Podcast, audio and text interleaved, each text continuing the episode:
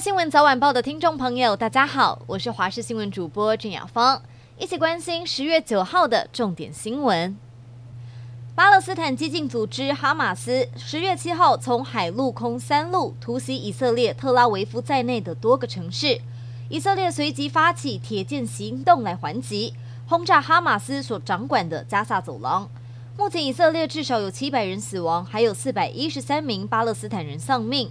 以色列内阁在八号通过正式向哈马斯宣战，五十年来首次进入战争状态。西方国家纷纷谴责哈马斯的突袭行动，并且表态支持以色列自我防卫。而美国国防部长奥斯汀透过声明宣布，已经派遣核动力航空母舰福特号打击群前往地中海，随时准备协助以色列。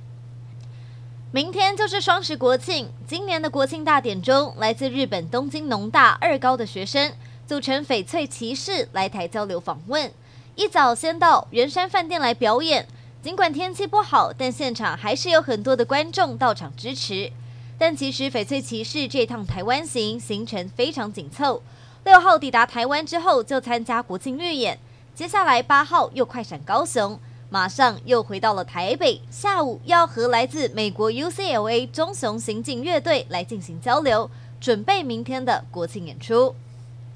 台湾第一枚自制气象卫星猎风者。今天上午九点三十六分，在法属圭亚那基地再次挑战升空，发射成功。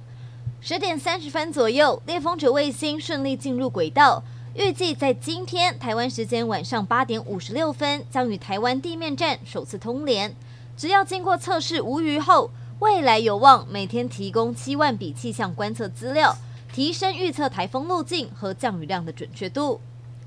为期十六天的杭州亚运昨天圆满闭幕。主办国中国再次展现高科技的硬实力，将近四万颗的 LED 组成的数控草坪也成为闭幕典礼表演的一大亮点。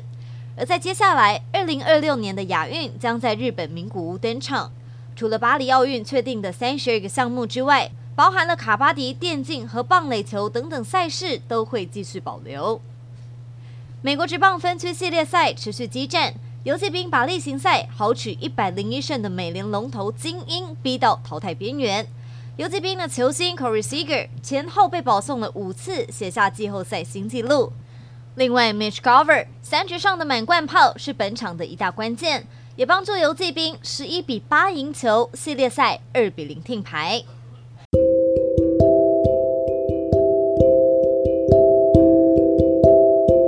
以上就是这一节的新闻内容，非常感谢您的收听，我们下次再会。